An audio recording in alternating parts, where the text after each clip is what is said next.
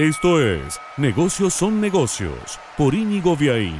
Presenta Autoluna, concesionario oficial de tu auto usado.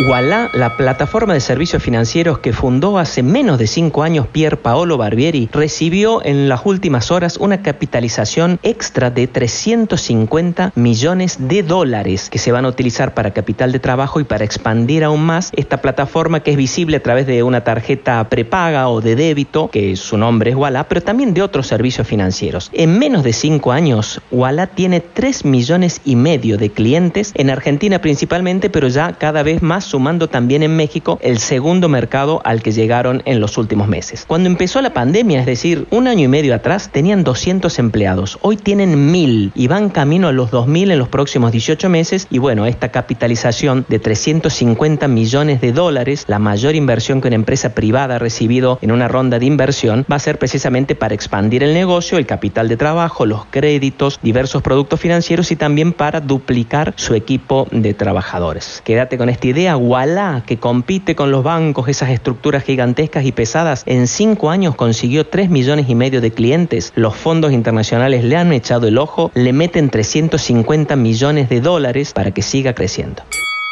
Presentó Negocios son negocios Autoluna, concesionario oficial de tu auto usado. Negocios son negocios es un podcast de Íñigo Viaín, todos los derechos reservados, más podcast en www.infonegocios.info, una audioproducción de Lux Boys.